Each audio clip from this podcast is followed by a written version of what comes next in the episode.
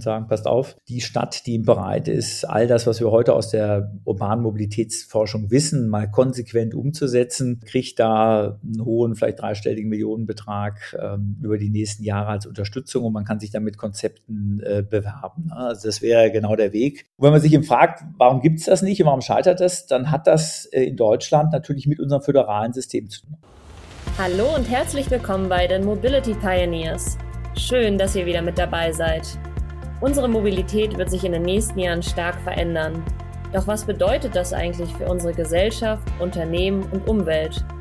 Darüber sprechen Andreas Hermann, Matthias Ballweg, Jürgen Stackmann und Björn Bender mit spannenden Gästen aus Wirtschaft, Wissenschaft und Politik. Herzlich willkommen zum Podcast der Mobility Pioneers. Mein Name ist Andreas Hermann vom Institut für Mobilität an der Universität St. Gallen. Mit dabei, wie oft, wie so oft, äh, Matthias Ballweg vom Unternehmertum an der TU München. Wir freuen uns sehr, heute einen ganz besonderen Gast begrüßen zu dürfen, nämlich Uwe Schneidewind. Er ist seit 2020 Oberbürgermeister der Stadt Wuppertal. Davor war er zehn Jahre Präsident des Wuppertal Institut für Klima, Umwelt, Energie und er war auch schon an der Hochschule, nämlich war Präsident und Dekan an der Universität Oldenburg. Und darf ich, Uwe, ganz locker sagen, du bist ein Produkt unseres Hauses. Du hast nämlich an der Universität St. Gallen promoviert und dich dort habilitiert. Herzlich willkommen, Uwe. Schön, dass du da bist. Also, freue mich, bei euch zu sein ich fall gerade mit der Tür ins Haus. Wir haben ja hier einen Mobility-Podcast.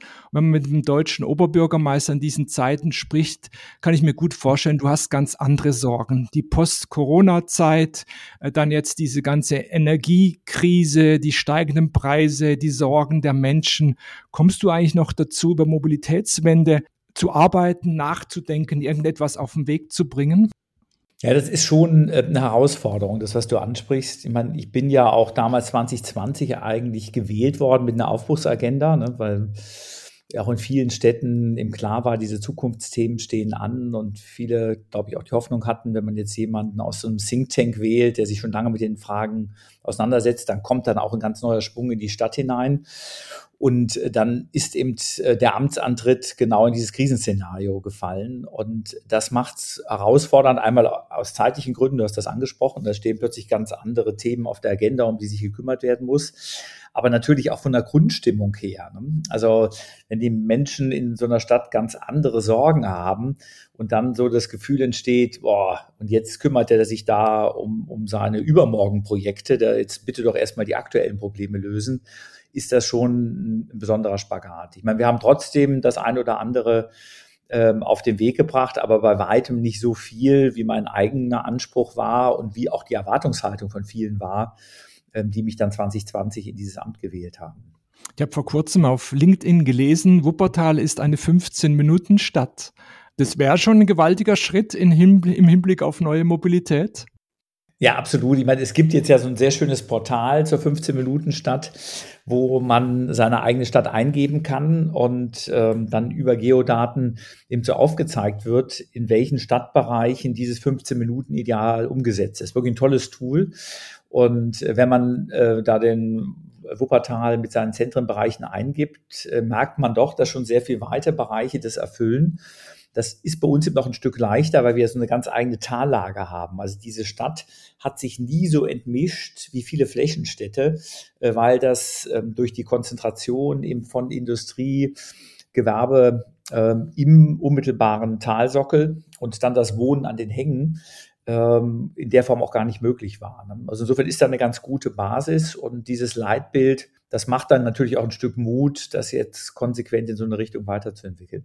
Lass uns trotz der Sorgen und Nöte von heute doch mal zehn Jahre vorausschauen. Wie, wie stellst du dir diese neue Mobilität jetzt am Beispiel von Wuppertal vor, wenn man einfach mal zehn Jahre oder du kannst jede andere Perspektive wählen, äh, wenn man da mal zehn Jahre vorausschauen?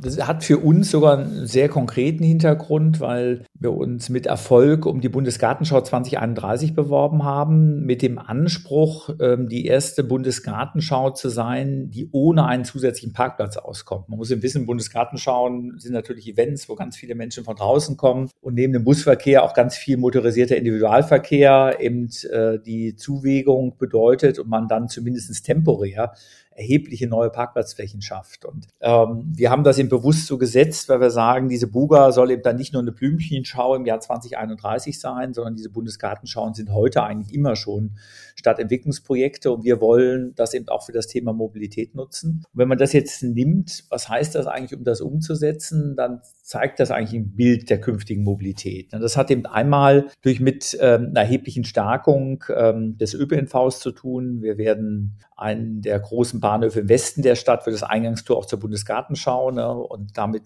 nochmal ein ganz anderes sichtbar machen und anschließen ähm, des öffentlichen Nahverkehrs mit dann den entsprechenden Mobility Switch ähm, in die unterschiedlichen Mobilitätsformen. Wir werden bis dahin nochmal intensiv das Radtrassennetzwerk ausbauen. Und da merkt man, da kommen jetzt Spezifika der Städte mit hinein. Wuppertal eigentlich eine Fahrrad komplett unfreundliche Stadt durch die Topografie, aber hat ein großes Kapital, wie auch einige Städte im Ruhrgebiet, ein extremes Netz, dichtes Netzwerk ehemaliger Bahntrassen, ne, die jetzt zu dann auch äh, überstädtischen Radverkehrsverbindungen werden und die einen Großteil dann auch der Nahmobilität und auch den künftigen Pendlerverkehrs mit organisieren sollen. Und dann der Nukleus dafür sind, auch so eine Stadt wie Wuppertal, in Kopplung mit E-Bikes zu einer Fahrradstadt zu machen. Also das wird ein wichtiger weiterer Baustein der Mobilitätswende. Wir rollen eben jetzt auch ähm, Pedelec-Verleihsysteme sowohl mobil als auch künftig stationär aus als ein Baustein dahin. Und dann geht es natürlich darum, jetzt in den Innenstädten ähm, diese gesamte Frage Raumverteilung, Parkraumverteilung Richtung Quartiersgaragen zu gehen, eben das Auto aus den extrem verdichteten Innenstationen rauszuholen. Politisch ein riesig herausforderndes Thema, ne, das wir jetzt angehen. Und dann geht es natürlich, kommt am Ende auch so eine Technologiekomponente dahin, auch um dieses Buga-Ziel zu erreichen.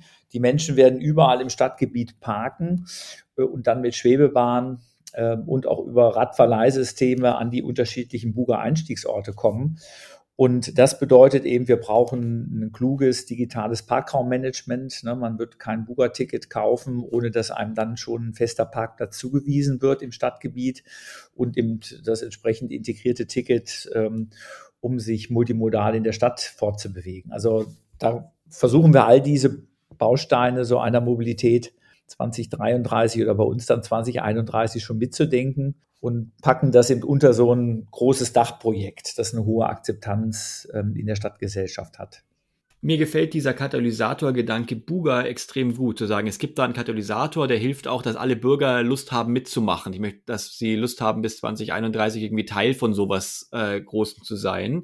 Wie kann man das über Wuppertal hinausdenken? 2031 bist du schon in der dritten Amtsperiode oder Ministerpräsident? Ne? Oder was ist der, wenn man sagt, dass ganz Deutschland braucht eine Buga, was sind die Katalysatorpunkte, die man denken kann? Ja, ich, ich glaube, ähm, bei diesen Mobilitätswenden in den Städten, gerade äh, weil äh, man die Akzeptanz eben immer wieder über ganz andere Faktoren herstellen muss, gibt es vermutlich gar nicht so die Globalformel, sondern einfach das Ziel, die Eigenart, haben wir das damals beim Wissenschaftlichen Beirat äh, globale Umweltveränderung genannt, der jeweiligen Stadt herauszuarbeiten. Ne? Also wer in Bonn zum Beispiel, Katja Dörner arbeitet jetzt sehr intensiv an einem großen Seilbahnprojekt, eine urbane Seilbahn, sozusagen über den Rhein, dann hoch bis oben zum Venusberg, äh, wo sich die Uniklinik befindet. Das sind dann bestimmte topografische Konstellation und der Anspruch, jetzt vielleicht wirklich die erste Großstadt in Deutschland zu sein, die dann eine Seilbahn in den öffentlichen Nahverkehr einbettet. Und dann hat dann plötzlich so ein Projekt ähm, eine hohe äh, Motivations- äh, und Symbolwirkung. Dann habe ich natürlich die Städte, die dann von ihrer ganzen Soziostruktur und ihrer Topografie den dänischen oder niederländischen Vorbildern nacheifern können ne, und zu sagen, man, wir wollen eigentlich die niederländischste Fahrradstadt in Deutschland sein und das noch äh, überflügeln, Münster, Oldenburg oder äh, dann haben, haben eine ähnliche Perspektive. Und äh, diese Großprojekte wie eine Buga, das ist natürlich etwas, was nur wenige Städte in Angriff nehmen können. Es gibt die internationalen Bauausstellungen, die haben auch so einen Charakter. Aber auch dort muss man einfach sehen, was passt in den jeweiligen Kontext. Aber wichtig ist es, glaube ich, der Mobilitätswende in jeder Stadt eine eigene, mit den lokalen Eigenheiten verbundene Note zu verschaffen, damit das eben nicht nur so ein Projekt ist, das man jetzt umsetzen muss, weil ja alle das Klima zu schützen haben, sondern was entsteht,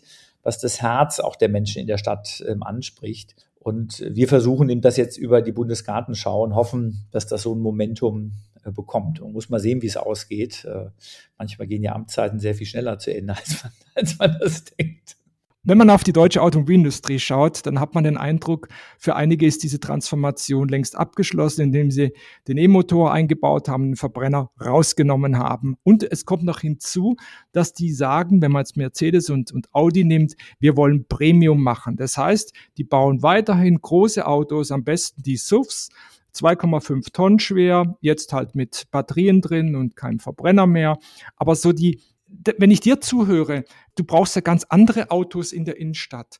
Das ist meine Frage, reden die eigentlich mit euch? Bauen die Autos, die du gar nicht mehr in deiner Stadt haben willst? Gibt es da irgendeine äh, Gemeinsamkeit oder gibt es da irgendwie ein gemeinsames Miteinander, wie denn diese Mobilität aussehen soll? Oder produzieren die aus deiner Sicht komplett an den Bedürfnissen der größeren Städte vorbei?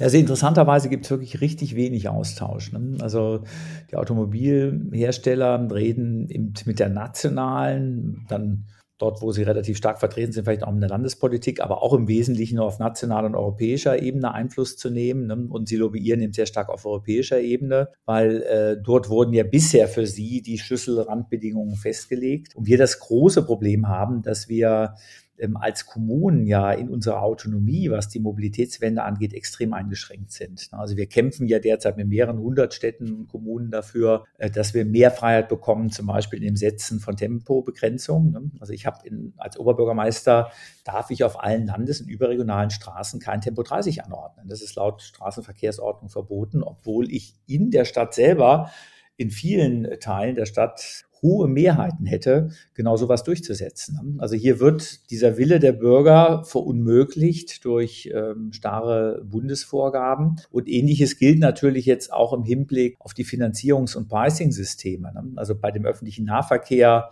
geht es ja darum, wie können andere Finanzierungsmodelle aussehen. Es gibt ja solche Ansätze, solidarisches Bürgerticket oder die Arbeitgeberinnen und Arbeitgeber mit einzubeziehen. Wie sieht es mit Road Pricing aus? Ne? City Maut. Ne? Das sind alles Dinge, wo wir auf kommunaler Ebene kaum die Möglichkeit haben, heute Dinge auszuprobieren. Ich glaube, wenn das der Fall wäre, dann würden wir auch ganz anders mit den Automobilunternehmen ins Gespräch kommen, weil es für die plötzlich interessant wäre, was heißt denn das für uns, wenn jetzt bestimmte Formen ähm, der konsequent auch über Anreize umgesetzten Verkehrspolitik äh, nicht nur in einer, sondern in ganz vielen Städten greifen.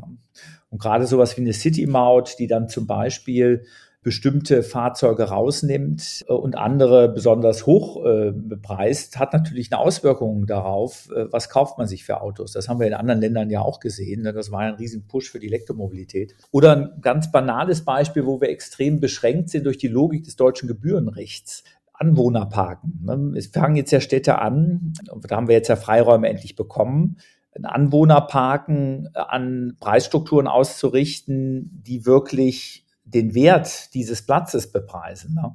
Bisher war die Vorgabe, Anwohnerparkausweise dürfen nur so viel kosten, wie sie uns als Verwaltung administrativ Aufwand machen, maximal 30 Euro im Jahr. Und jetzt ist die Freiheit da. Aber ich habe natürlich in der Stadt wie Wuppertal mit einer herausfordernden Sozialstruktur das große Problem, wie staffel ich das sozial gerecht? Und ich würde sehr gerne eine Regelung hier einführen, dass ich sage, das kostet 360 Euro zum Beispiel im Jahr. Wir gehen da jetzt in eine anständige Bepreisung, 30 Euro im Monat. Aber wer ein Auto hat, das älter ist als acht Jahre, der zahlt weiterhin nur 30 Euro. Weil dann hätte ich einen Effekt, dass ich sagen kann, na gut, Alter des Autos ist ein Ausdruck das sind Autos, die sind nicht mehr so viel wert. Wer sich kein teures Auto leisten kann, der soll auch nicht fürs große, groß fürs Parken zahlen. Wer sich ein Auto mit 20.000 Euro und mehr vor die Tür stellen kann, der kann auch 360 Euro fürs Parken zahlen. Darf ich nicht, weil Gebühren müssen sich an objektiven Beanspruchungen des bepreisten Gegenstands orientieren und das ist hier Fläche. Das heißt, jemand, der einen 15 Jahre alten Mercedes Diesel hat, für 500 Euro irgendwo gekauft, dem muss ich genauso viel abnehmen wie dem Porsche Cayenne-Fahrer, der die gleiche Fläche beansprucht. Ne? Äh, und plötzlich ist eine relativ einfache Möglichkeit, der sozialen Staffelung, die auch eine andere Akzeptanz für solche Maßnahmen schaffen würde, ist mir aus der Hand genommen. Und weil diese Freiheiten überall fehlen, äh, redet die Automobilindustrie nicht mit uns, weil sie genau weiß, wichtig ist mit der Bundesregierung zu reden. Die äh, sozusagen dreht an den zentralen Schrauben und dann natürlich die EU. Du hast vorhin gesagt, es gibt eine Gemeinschaft von Städten, die da fordert, mehr Autonomie zu kriegen. Öffentlich nehme ich das ja bisher noch nicht wahr, dass es, dass die Städte sich vereinen, dass die Bürgermeister gemeinsam sagen, wir als Städte brauchen jetzt endlich da mass massive Schritte, dass im Zweifel die, die Städtetage oder die formalen Gremien, die es schon gibt, da, da laut werden. Was werden wir dann noch sehen? Was wird, muss, sollte da noch passieren, dass diese Gemeinschaft der Städte und dieser, dieser Ruf noch lauter werden kann? Ja, ich meine, das ist ja für mich erstmal eine wichtige Information, dass ihr bisher überhaupt noch nichts davon gehört habt, weil äh, da einiges an Kommunikationsarbeit auch gelaufen ist. Und wenn wir da selbst noch nicht mal diejenigen erreichen, ähm, die wirklich in dem Feld äh, ja sehr informiert unterwegs sind, zeigt das echt, dass wir unsere Kommunikationsarbeit noch verbessern müssen und vielleicht auch wirklich noch ein ganzes Stück lauter werden. Ne? Und die Tatsache, dass wir anscheinend noch nicht laut genug sind, äh, ist vermutlich auch einer der Gründe, dass man ähm, uns da im Verkehrsministerium, Bundesverkehrsministerium derzeit noch an der langen Hand verhungern lässt. Ne? Also daher nehme ich das mal als Motivation, noch etwas lauter zu trommeln. Und euch schicke ich im Nachgang zu dem Podcast mal ein, zwei Links, damit zumindest ihr Bescheid wisst, was wir da machen müssten wir in Deutschland nicht, nicht größer denken. Ich meine, wa warum nehmen wir nicht Wuppertal als Modellstadt? Die Bundesregierung, die Landesregierung geben dir Gelder an die Hand und dann wird Wuppertal mal umgebaut äh, zu so einer Future City äh, für diese Smart Mobility. Ich meine, das müsste doch in Deutschland möglich sein, um einfach mal ein Vorzeigemodell zu haben, um zu sehen, was funktioniert, was nehmen die Menschen an, um Technologiefirmen anzusiedeln, die hier ihre, ihre Technologien austesten, um Zahlungsbereitschaften, Akzeptanz äh, ähm, für diese neuen äh, Mobilitätsformen ähm, zu untersuchen. Wieso kriegen wir das in Deutschland nicht hin? Ja, ich meine, so ein Ansatz, ähm, das wäre ja wirklich eine faszinierende Idee. Ne? Und man würde das ja vermutlich als Wettbewerb ausschreiben ne? und sagen, passt auf, die Stadt, die bereit ist, all das, was wir heute aus der urbanen Mobilitätsforschung wissen, mal konsequent umzusetzen, kriegt da einen hohen, vielleicht dreistelligen Millionenbetrag ähm, über die nächsten Jahre als Unterstützung und man kann sich dann mit Konzepten äh, bewerben. Ne? Also das wäre genau der Weg. Wir versuchen ja solche Formen der Innovationspolitik jetzt gerade auch bei der industriellen Transformation und wenn man sich eben fragt, warum gibt es das nicht und warum scheitert das, dann hat das äh, in Deutschland natürlich mit unserem föderalen System zu tun. Weil so ein Wettbewerb, äh, den würde man ja vermutlich bundesweit ähm, ausschreiben. Aber all das, was mit Kommunen zu tun hat, auch die Kommunalfinanzen, was da dranhängt, ist im Landessache. Ne? Da müsste, bräuchte es schon eine Einigung Bund-Land und dann wäre ja auch die Vergabe, welche Stadt wird das, kann man sich ungefähr vorstellen, was dann hinter den politischen Kulissen losgeht. Dann betrifft das ja plötzlich ganz, ganz viele Elemente des Verkehrssystems. Ne? Ich habe das Straßensystem angesprochen, ne? städtische Kreisstraßen, Landesstraßen, Bundesstraßen mit völlig unterschiedlichen äh, Zuständigkeiten. Es geht auf den ÖPNV und diese gewaltige äh, Kraft der Verkehrsverbünde ne, mit Mitspracherechten dann über die Städte hinweg. Darum ist das 49-Euro-Ticket jetzt auch so wichtig, ne, weil es das erste Mal zeigt, man kann diese zum Teil ja fatalen Eigenlogiken, die an keinen äh, Fahrkartenautomaten mehr bedienen lassen, auch mal durchbrechen. Ne? Aber all das würde mit einmal gewaltig aufbrechen. Und bei allen äh, Appellen, jetzt endlich einen richtigen Bürokratiesprung zu machen, ne? diese Barrieren zu überwinden, merken wir eben, ein wirklicher Mut dafür ist noch nicht da. Ne? Allein, dass so ein Vorschlag bisher noch nie formuliert wurde, macht eben klar, dass den meisten das so utopisch erscheint in unseren institutionellen Bedingungen, dass das bisher nie auf der Agenda war. Und ich finde das toll, auch wenn ihr als so ein zentraler Think Tank auch solche Vorschläge mit in die Debatte bringt, weil eigentlich wäre das genau der Weg, um einen richtig großen Sprung nach vorne zu kommen. Das haben wir schon mehrfach. Aber liegt es nicht auch am schrägen Freiheitsbegriff, der im Bundesverkehrsministerium herrscht? Ich meine, ich habe den Eindruck, ähm, Deutschlands Freiheit hängt am Tempolimit. Diese alten Kamellen, freie Fahrt für freie Bürger werden da gepflegt und äh, braucht jetzt nicht irgendwo die richtigen Signale. Auch dahin, dass man möglicherweise Einschränkungen machen muss äh, oder dem Bürger Einschränkungen auferlegt. Sonst kriegen wir das nicht hin.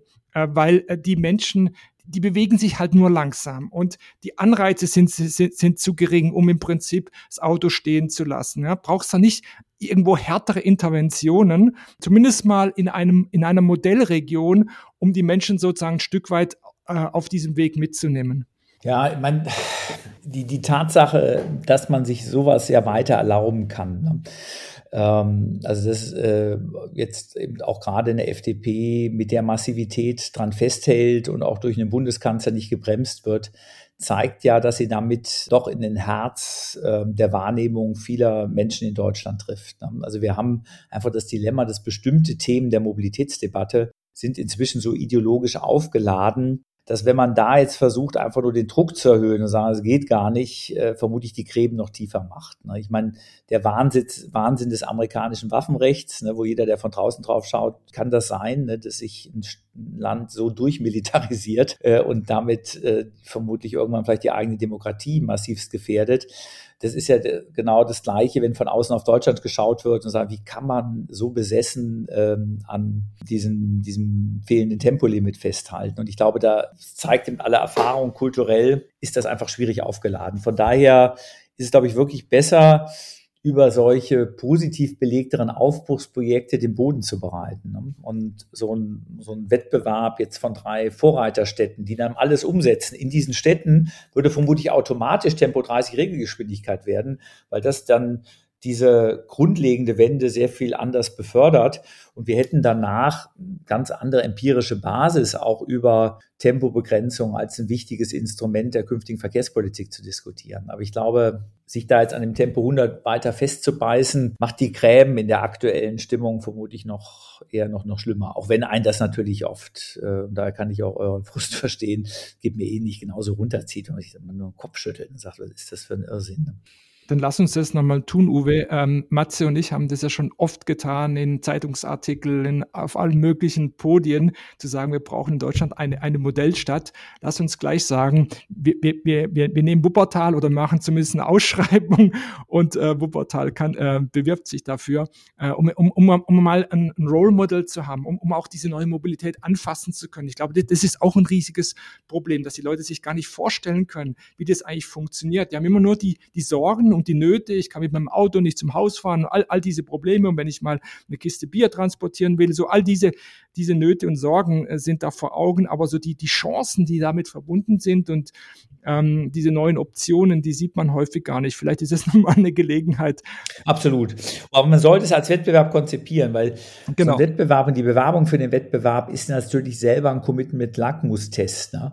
Also wenn jetzt von außen vorgeschlagen wird, Wuppertal, nur weil die jetzt aktuell gerade ein etwas äh, in dem Feld profilierten Oberbürgermeister haben, dann hätte ich doch direkt Sorge, da wäre sofort eine Reaktanz da. Da würde ich sagen, wieso denn bei uns? Ne? Das ist doch eine Katastrophe, passt doch nicht. Und, und, und während, wenn man sagen kann, pass auf, wir haben wirklich mal die Chance, hier aus Wuppertal heraus für die ganze Republik Zeichen zu setzen. Sollen wir diese Chance nicht wahrnehmen?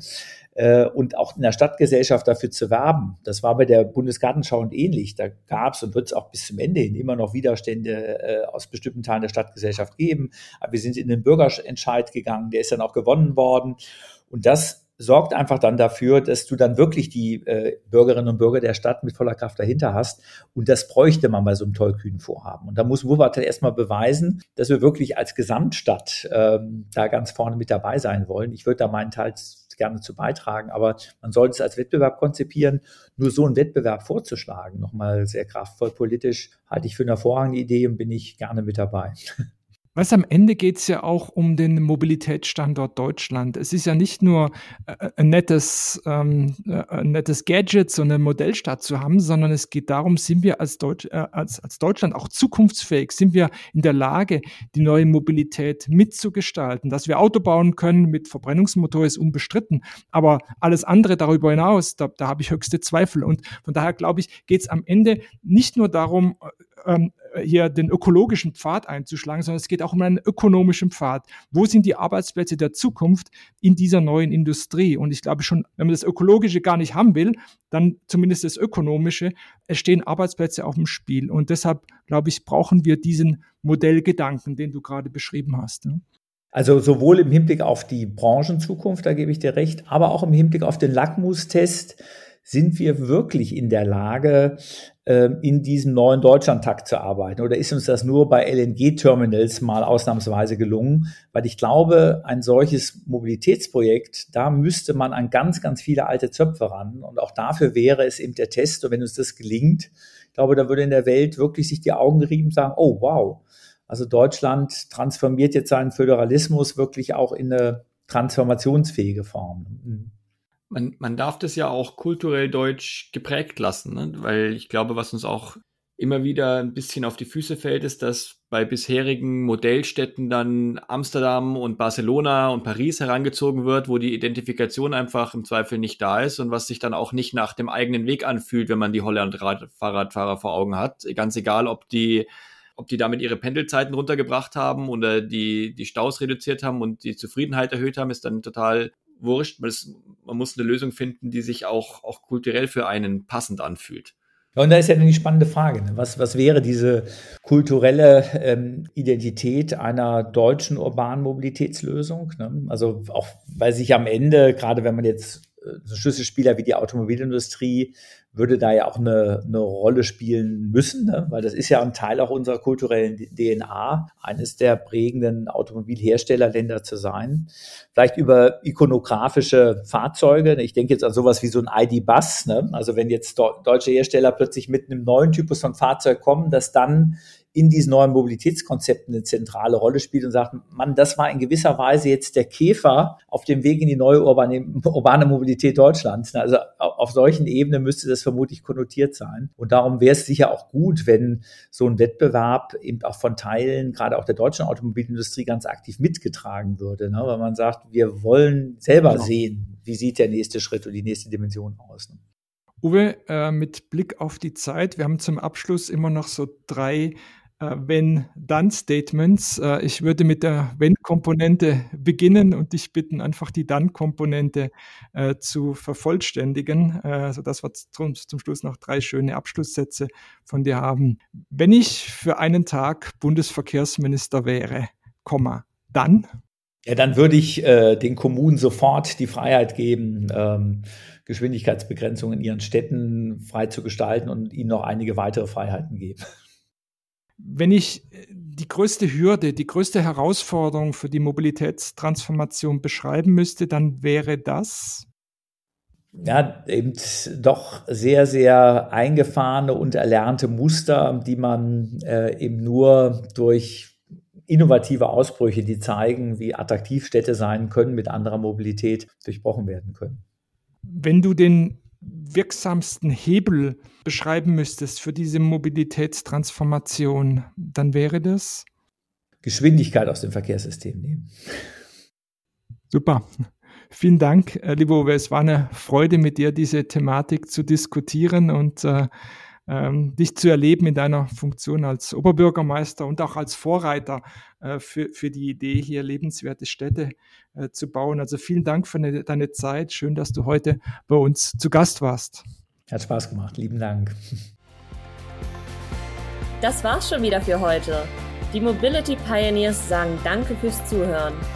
Wenn euch die Folge gefallen hat, lasst uns gerne Bewertung hier und abonniert den Podcast. Wir freuen uns auf jederzeit über Feedback und Anregungen. Ciao und bis dann!